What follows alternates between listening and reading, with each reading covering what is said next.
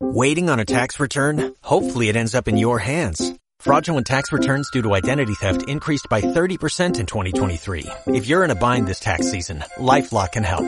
Our U.S.-based restoration specialists are experts dedicated to helping solve your identity theft issues. And all LifeLock plans are backed by the Million Dollar Protection Package. So we'll reimburse you up to the limits of your plan if you lose money due to identity theft.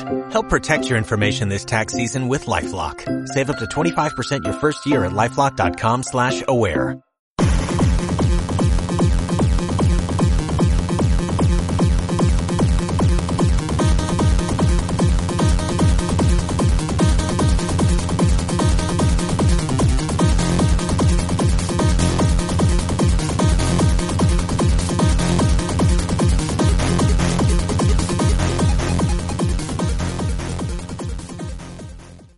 Hola, ¿qué tal seguidores del canal Anigame Retro y del podcast AGR Podcast con la presentación número 4, si no me fallan los números y los tiempos. Muchas gracias por escucharnos en esta presentación de audio por parte del canal Anigame Retro. Recuerden que pueden encontrarnos en el canal de YouTube del mismo nombre. Anigame Retro, tenemos unboxing, gameplays, colecciones, eh, cacerías de videojuegos. Ahorita está un poquito desatendido, pero prontamente vamos a tener nuevo contenido en cuanto a más colecciones. Ya me llegaron algunos juegos tanto de PlayStation 4, más de pues formato JRPG un poquito más. Eh, juegos también clásicos que encontramos en el Tianguis y cómics nuevos, así como un libro de arte. Así que prontamente espérenos en YouTube. Pueden seguirnos en eh, que tenemos la cuenta en Twitter. Ahí a veces compartimos lo nuevo del canal y algunas otras opiniones. Tenemos la cuenta de Instagram, tenemos el grupo de Facebook también del mismo nombre. Y pues si no, pueden dejarnos algún comentario aquí en la entrada del audio por parte de iBox o iBox, que es y latina V W I X. Pues tenemos la sección acostumbrada de noticias, vámonos rápidamente porque tenemos mucho contenido.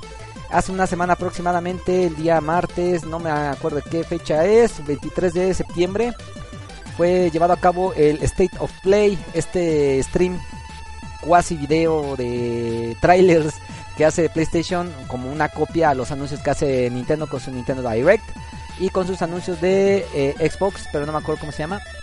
Ese mismo día pues empezaron a hacer anuncios de nuevos juegos y se especulaba de un nuevo anuncio por parte de Naughty Dog, eh, Sony PlayStation y pues el sobre esperadísimo The Last of Us 2 y pues así fue al final de, de este State of Play donde nos mostraron un nuevo trailer y con fecha de lanzamiento oficial para el próximo 21 de febrero del 2020 pocos meses tenemos ya para disfrutar este grandísimo juego, una secuela de los más esperados de todos los tiempos, la última década que tuvimos de videojuegos entre el 2010 y 2020 tuvimos The Last of Us, grandísimo juego, estaría súper increíble hablar de él tanto en en este formato de podcast o también en el canal. Déjanos sus comentarios si quieren que hablemos o hagamos un gameplay del primer The Last of Us. Así que pues háganoslo saber. Este lanzamiento pues ya estaba previsto desde hace prácticamente año y medio, pero yo creo que estuvieron esperando. Y aparte recuerden que este fin de año tenemos Dead Stranding por parte de, de Sony PlayStation y Hideo Kojima un gran juego que se ha estado especulando mucho y que ya está en fase Gold. Ya estamos a, escasos mes y medio prácticamente de lanzamiento. Y también pues obviamente se decía mucho que The Last of Us Parte 2 iba a tener eh, su lanzamiento a finales de año o a inicios del próximo año. Pero pues prácticamente está cerrando el año fiscal por parte de Sony. Y grande, grande The Last of Us 2. Espero, estoy ansioso por jugarlo porque la verdad eh, muchos especulábamos, pueden ver el tráiler una y otra vez, pero que iba a salir o no Joel.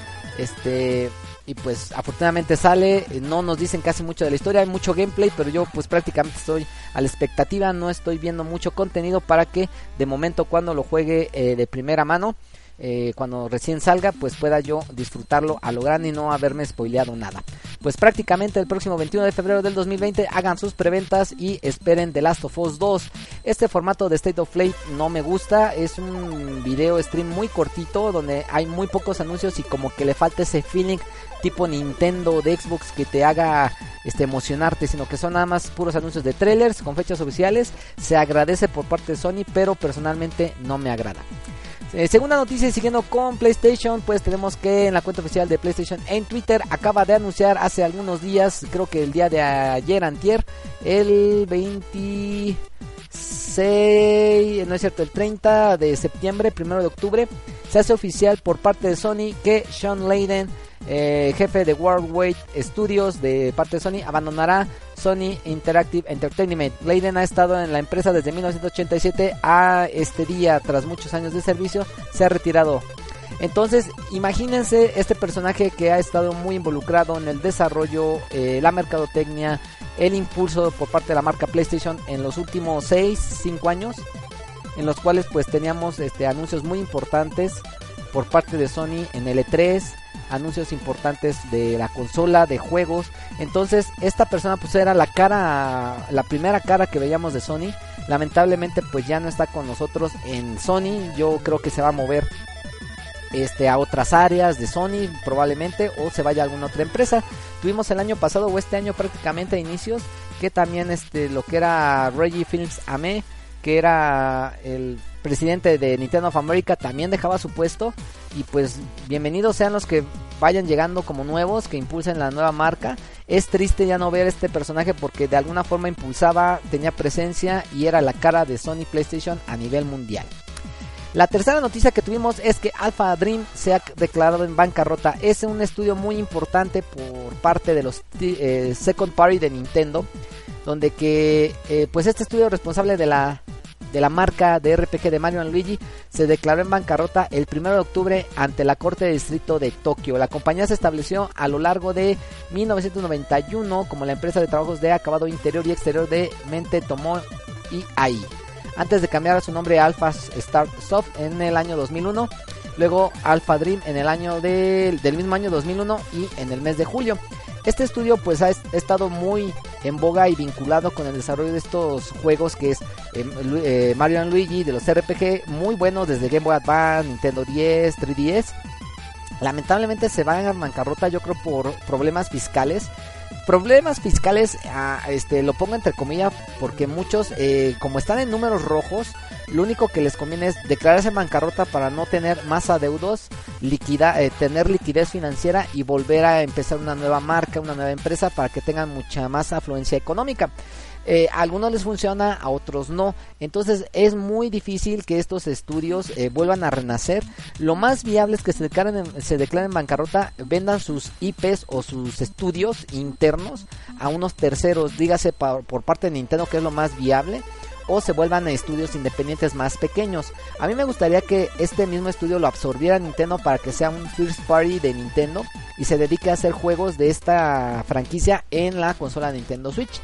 Lo malo es que pues tenemos que esperar, ver qué es lo que sucede con Alpha Dream, con sus IPs, que la IP no es original de él, sino que es por parte de Nintendo, entonces se convierte como una second party y yo siento que va más a, acorde a, a lo de la liquidez financiera o probablemente también que ya tenga problemas financieros porque sabemos que sus juegos no están vendiendo como ellos quisieran a nivel mundial en consolas portátiles como ya van de salida el 3DS y pues mucho menos en juegos este o en consolas más más añejas, más viejas como el Game Boy o el Nintendo 10.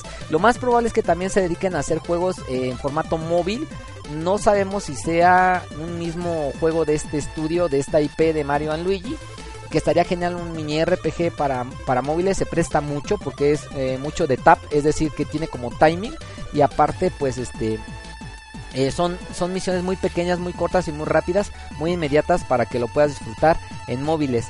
Pues lamentablemente Alpha Dream se declara en bancarrota el pasado primero de octubre de este año 2019.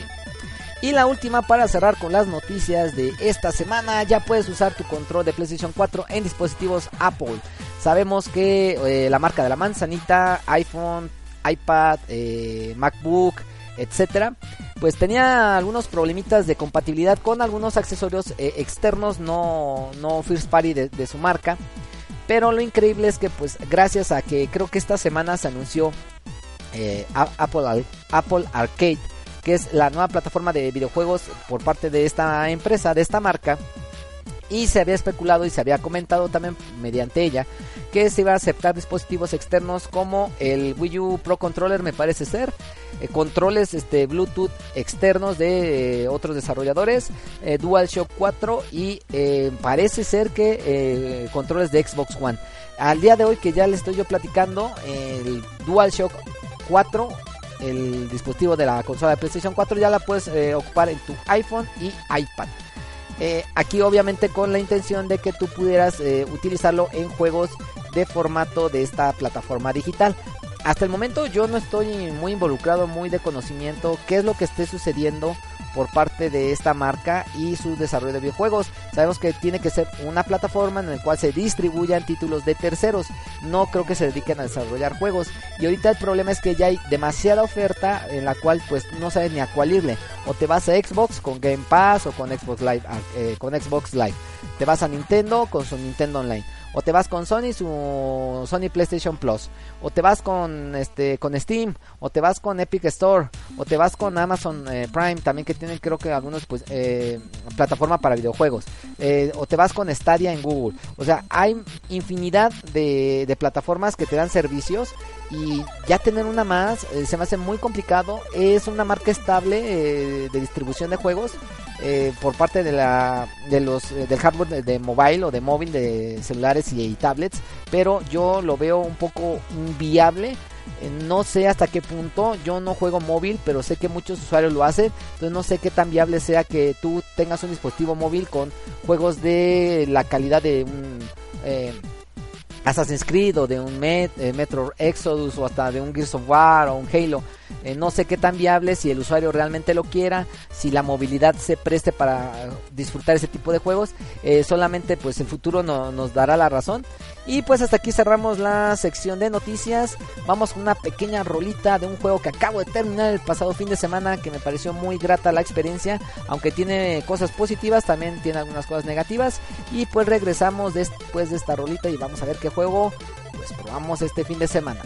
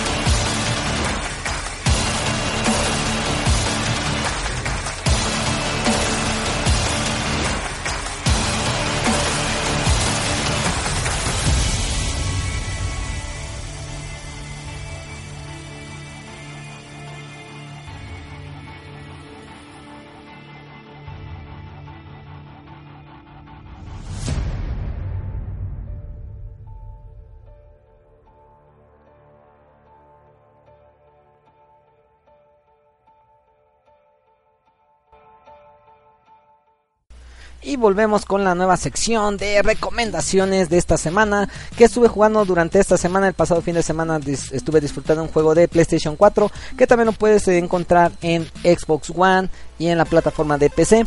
Estoy hablando de un juego desarrollado por 4A Games o 4A Games eh, estudio ucraniano, parece ser que ya tiene sus buenos años en la industria de los videojuegos y publicado por Deep Silver en el año 2019, es decir, este mismo año, creo que fue en el mes de febrero, mes de enero, y les estoy hablando de un FPS posapocalíptico de como cyberpunk, no es cyberpunk, es más como steampunk que se llama Metro Exodus. Este juego es obviamente una cuarta, no es cierto, es la tercera parte de una franquicia que nació en los años 2000 12, 2013 aproximadamente. Eh, que nació en la PC. Eh, tuvimos un port de Metro 2033 en el Xbox 360 y PlayStation 3. Tuvimos su secuela inmediata que se llama Metro Last Light, también para Xbox 360, PlayStation 3 y PC. Y posteriormente con la entrada de la nueva generación que fue Xbox One y PlayStation 4 tuvimos eh, una presentación que era como un port HD de las versiones de PC originales de Metro 2033 y Metro, eh, Metro Last Light y que se llamaba Metro, eh, Metro Redux o Redux con X al final que lo puedes encontrar fácilmente en unos 15 dólares 300 pesos mexicanos. Fácilmente lo puedes disfrutar en Xbox One en PlayStation 4 o también PC por parte de Steam muy barato es un juego que está basado en una novela original que se llama Metro 2000, eh, no es cierto, Metro, y hay muchas versiones, Metro 2033, Metro 2037 parece ser. Eh, son muchas novelas de, de, este país ucraniano, como que tiene esa onda Chernobyl, en la cual pues este el contexto es que Rusia eh, tiene un ataque nuclear. prácticamente en todo el mundo se, no se sabe nada, fue un holocausto mundial, muchas personas están viviendo en el metro literalmente donde hay eh, como comercio informal, el trueque, eh, lucha por poderes e intereses de territorio, eh, clanes, etcétera, intrigas políticas, toma de ¿cómo se llama? como golpes de estado. tiene muchas referencias a la Segunda Guerra Mundial, a por ejemplo, este a holocaustos mundiales que hemos visto en, en libros o en películas o en series. Pero Metro Exodus es una tercera parte en la cual tiene una continuación directa de Metro Last Light. ¿Por qué? Porque aquí tiene como personaje a Artyom, que es un personaje que no habla prácticamente y que es como un héroe para muchas personas que están involucradas en Rusia. La historia cuenta que Artyom estaba perdido y pues por azar del destino lo encuentra su actual pareja y su suegro literalmente y que empiezan a hacer como misiones para poder conocer qué es lo que está pasando afuera de, los metros de Rusia. Muchos pensaban que eh, no había gente afuera, que estaban desconectados de la civilización, pero por azares del destino encuentran a personas que están viviendo en el exterior, con ciudades, con este, con sistemas más eh, sofisticados de seguridad, pero obviamente limitados a lo que ustedes estaban viendo o conocieron en los primeros dos títulos. Eh, lo único malo del sistema de juego es que es un FPS convencional como nosotros lo conocemos, no hay gran ciencia. Lo, grato es que implementa nuevas mecánicas, por ejemplo, el semimundo abierto. Pero ese semimundo abierto eh, limita mucho la trama, limita mucho la movilidad de tu personaje. Porque originalmente teníamos eh, los otros dos títulos anteriores que eran un FPS normal, un túnel en el cual avanzabas, avanzabas, ibas matando e ibas avanzando en la historia. Aquí no. Eres el mandadero eh, eres el que hace las mini misiones secundarias en terrenos eh, más amplios. Entonces vas de punto A a punto B constantemente. Haces dos o tres misiones y avanzas al siguiente escenario. Y haces lo mismo, la misma mecánica. Platicas, dialogas, tomas una decisión y vas a un punto A, regresas a punto B, buscas un aditamento y lo utilizas para otro. Entonces son mecánicas que ya conocemos hoy, pero que lamentablemente a mí personalmente no me agrada. A mí me, hubiera gustado eh, dinámica frenética de FPS, driblar escenarios, eh, poquitos puzzles tal vez, algunos rompecabezas, eh, poca munición y pues nada más, o sea, yo quisiera haber disfrutado más el desarrollo de los personajes, no tanto el diálogo con, con NPCs o con personajes que no son este jugables, me hubiera agradado más que desarrollaras la, introspección de Artyom, la relación que tiene con su pareja y con su suegro, que se va desarrollando poco a poco, pero se me hace muy sosa. Eh, todo es en tiempo real, no hay muchos cinemas. Y aparte los enemigos se me hacen muy malos. Eh, la mayoría de enemigos que teníamos tanto en el primer juego y en el segundo juego eran como mutantes y muy poco eh, la población humana.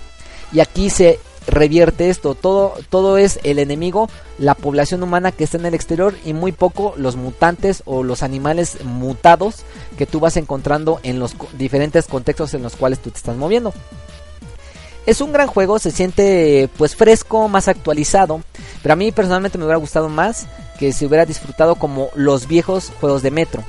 E, ese es el, único pero que, le veo. En las consolas de, caseras o de sobremesa para Xbox One y PlayStation 4, eh, si no tienes un PlayStation 4 Pro eh, o un Xbox One X, el juego sí se siente muy pesado. Mi PlayStation 4 ya estaba dando las últimas, casi, casi, casi tronaba. Se escuchaba mucho el ruido, cargaba demasiado los escenarios. Cuando son escenarios muy amplios tarda mucho el loading porque tienen que cargar más o menos todos los mapas. Pero cuando son escenarios muy pequeños o cerrados es, mucho más rápido la carga. Entonces yo les recomiendo que si tienes un PlayStation 4 o un Xbox One X eh, lo pruebes ahí. Si no, vete por la versión de PC que es más optimizada. Eh, también necesitas un hardware más poderoso para que se vea mucho mejor. Esa es la única limitante que veo. En el aspecto gráfico se ve muy bien. Eh, el único pero que también le, encuentro yo al aspecto gráfico es que no te da muchas pistas hacia dónde vas. Eh, yo me perdí muchas veces, eh, eso es muy, muy, no, muy normal en los juegos de mundo abierto, de semimundo abierto. Pero a mí me, me hubiera gustado que hubieran puesto pistas, algunos foquitos. Y también cuando tú te acercas a ciertos ítems que tú vas viendo, por ejemplo cajas, este balas o cuando quieres esculcar a, los enemigos que acabas de matar porque pues llevan ciertos este como materiales para balas, materiales para tu eh, máscara de gas, etcétera. Eh, cuando te acercas como que no se activa la función y tienes que estar dando vuelta y como que el botón no responde. Entonces tiene muchas, muchas pocas eh, cositas que fallan, pero son muy notorias y que ya cuando llevas 4, 6 u 8 horas que más o menos juega, dura el juego, si te está frustrando bastante. Yo te recomiendo que si eres nuevo en la franquicia de Metro, no te vayas por este juego. Yo te recomiendo que compres la versión Redox, que viene el 1 y el 2, para que conozcas más o menos el contexto y además porque este tercer juego sí tiene que ver con el anterior. En esta cuestión, eh, sí, yo lo recomiendo si eres nuevo y quieres entrar con este juego, no hay ningún problema, no le vas a entender al contexto, pero si quieres jugar nada más un FPS, está bien. Aunque yo me iría por la modalidad de normal a fácil porque hay muchas, este, mucha carencia de balas, hay mucha limitante de municiones, tienes que estar constantemente construyendo, reparando, entonces si no eres tan eh, tan dedicado en eso, vas a vas a estar muriendo constantemente. Yo jugué en la versión normal, en la modalidad normal, eh, no me atoré bastante. Hay algunos enemigos como semi enemigos o jefes de nivel, por así decirlo, eh, que los driblas rápidamente y no estás pues sufriendo bastante. El juego se disfruta muy, muy, muy bien. A mí me gustó mucho. Será porque soy fan de la, de la serie, de la saga. Yo la conocí de primer momento cuando salió de lanzamiento. Eh, en esa época, en los 2010, en los 2012, eh, era muy notorio que había muchos juegos FPS para consola. Hubo como un boom de los FPS para consolas y había muchos juegos. Y este fue uno de los juegos que como que me marcó mucho. Fue un juego que me gustó la ambientación, la música, el desarrollo de personajes. Y esta tercera parte se siente como un cierre a la saga. ¿Por qué? Eh, pasa algo con Artioma al final del juego, no les voy a dar spoiler.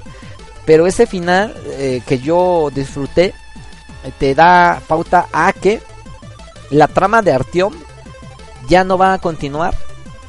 Y que probablemente si tenemos un nuevo juego de Metro, puede ser para la nueva generación y con nuevos personajes a lo mejor situados en el mismo contexto. Estaría interesante saber qué es lo que pasa porque ahorita ya la población, digamos, ya tiene conocimiento de que la mayoría está viviendo en la parte externa de los metros de Rusia, entonces puede haber más, más intereses por, eh, por tomar territorio, por, eh, por hacerse de más recurso, eh, también eh, cómo se van a llevar los conflictos con estos grupos subversivos, puede haber este como rebeliones, se va a instalar nuevos gobiernos, entonces no sabemos si puede ser como una historia que se puede ir este engrosando más. lo malo también aquí yo creo que para que puedas eh, realmente conocer la, la saga de Metro eh, necesitas haber leído las novelas. Yo desafortunadamente no he tenido la oportunidad y son como seis o siete novelas, creo ya van bastantes novelas. La mayoría están traducidas al español aquí en México. Eh, en España o de español catalán o castellano, por así decirlo no catalán sino castellano, en lo cual puedes disfrutarlo también. O si dominas el inglés, están todas en inglés y las puedes disfrutar ampliamente. Eh, yo les recomiendo mucho este juego, fue uno de mis favoritos de esta semana. Si lo terminé, me gusta mucho. Tiene doblaje al español, pero es como un doblaje eh, de España. Pero si no, puedes disfrutarlo en inglés con subtítulos en español. Tiene también subtítulos en francés, en portugués y en inglés. Entonces, para que lo puedas disfrutar ampliamente. Eh, pues hasta aquí terminamos con esta sección que es la recomendación de la semana con el juego de Metro Exodus para PlayStation 4. Eh, yo creo que es la mejor versión que puedes tú obtener y yo creo que le seguiría obviamente la de PC. La de PC todavía lo puedes disfrutar eh, si puedes hacer algunos downgrade a tu hardware, es decir que lo puedes optimizar de acuerdo al hardware que tienes de, de PC. Y pues hasta aquí terminamos. Vamos a la nueva sección que es de anime. Vamos a hablar de un anime que estuve viendo hace algunas semanas que me hizo chiquitito el corazón porque la, verdad sí me hizo llorar con, con su final. Es una comedia romántica eh, escolar como miles que hemos visto de anime japonés. Pero me gustó mucho por la temática, se siente muy fresca, aunque la animación no me gustó. Pero sin más, pues vamos a escuchar el ending o el opening, no es cierto, el opening de la segunda temporada de esta serie. Y pues regresamos y ahorita les vamos a decir eh, pues cuál fue el anime que estamos platicando.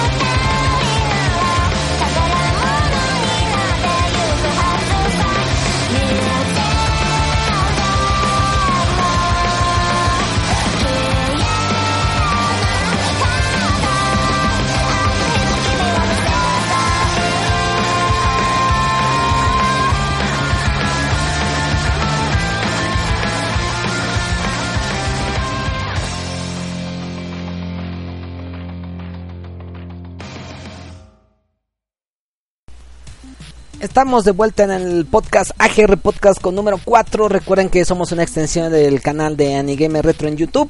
Y pues vamos a platicarles de la última sección de este programa que es el anime de la semana, la recomendación de la semana. Hemos estado hablando mucho de manga, cómic y anime. Pero es porque he estado viendo mucho anime, mucha animación japonesa. Y ahora les voy a platicar de un anime que estuve viendo hace algunas semanas. Que les decía yo me hizo pues eh, recordar mis viejas añoranzas en la secundaria, en la preparatoria, en la cual pues yo me veía muy reflejado en este personaje. Y el anime del que le estoy hablando es 3D eh, Kanojo Real Girl, eh, Real Girl o 3D Kanojo Real Girl, que es este un anime en el cual Hikari Tsutsui, un estudiante que se conforma con las chicas virtuales se encuentra, que encuentra en los animes y en los videojuegos, no tiene muchos amigos y vive su propio mundo, pero un día le obligan a limpiar la piscina junto a Hiroha, una chica real muy linda y popular entre los chicos de su clase y que por azares del destino estos dos personajes pues forman o tienen una relación de noviazgo y empieza nuestra historia. Este personaje es un personaje cliché en el cual es un otaku como cualquier otro otaku japonés, le gusta la animación, le gusta el manga, le gustan los videojuegos, tiene muy pocos amigos, solamente tiene un amigo eh, varón, por así decirlo, en el cual pues es con el que platica, con el que convive, con el que disfruta sus aficiones, pero a través de esta situación en la cual Hiroha lo conoce por estar limpiando la piscina de la escuela como castigo por haber llegado tarde, se relacionan y empiezan a tener pues una relación de amistad y posteriormente de noviazgo, pero más enfocado como a una obligación por parte de ellos dos para ver qué es lo que sucede. Y a lo largo de la trama pues van creciendo, van aflorando sus sentimientos, eh, la relación va creciendo, se va fortaleciendo y pues obviamente aquí lo curioso es ver cómo una persona normal o real del, mundo externo al que tú tienes por tus aficiones, por tus hobbies, que estás muy concentrado en ellos, eh, cómo es esa relación, cómo es compartir, cómo es aprender del otro como una relación normal en la cual pues esta persona tiene que aprender a convivir debe de conocer sus aficiones y si realmente tú quieres a esta persona pues obviamente la vas a preferir por eh, por lo que les gusta, por sus sentimientos, por sus emociones y no por qué es lo que le parece. Pero aquí también la, trama es muy desesperante porque como en todo, pues tiene que estar como que formándose eh, los eh, dilemas amorosos, los triángulos amorosos, las dudas, eh, las peleas. Entonces todo eso que tú ves en las telenovelas comunes y corrientes, lo ves en este anime de corte romántico eh, escolar como se maneja en la clasificación. Eh, me parece que salió el año pasado la primera temporada y este año terminó la segunda temporada y me tuve que dar la tarea de ver las dos temporadas de jalón. La primera temporada se ve bien, pero eh, como que también era un punto en el cual pues tenías que como que aprender de los personajes, cómo los iban introduciendo, quiénes eran, cómo se desarrollaban, cuáles eran sus preferencias cómo se iba creciendo eh, ese, ese grupo de amigos de Tsutsui y de esta personaje femenino Hiroha, eh, porque tiene pues amigos escolares, amigos de la infancia, vecinos, eh, amigos de, de otros de otros grados. Entonces todas estas este, relaciones se van fortaleciendo, se van desarrollando a lo largo de la trama. Lo, lo gracioso aquí es pues obviamente toda la obsesión que tiene Tsutsui de este, de este anime por estar muy involucrado con, con los personajes 2D eh, todos los, males, los, males, eh, los malentendidos que tiene. Eh, cómo eh, Hiroha va aprendiendo de que, ah, pues este anime es así, la relación es así, etcétera. También cómo Tsutsuye empieza a aprender a relacionarse con otras personas porque era un introvertido total, no se relacionaba con nadie. Y pues lo grato es cómo van creciendo estos personajes a lo largo de la trama. La música es mala, la animación no me gustó, aunque la animación es fresca, se ve nueva.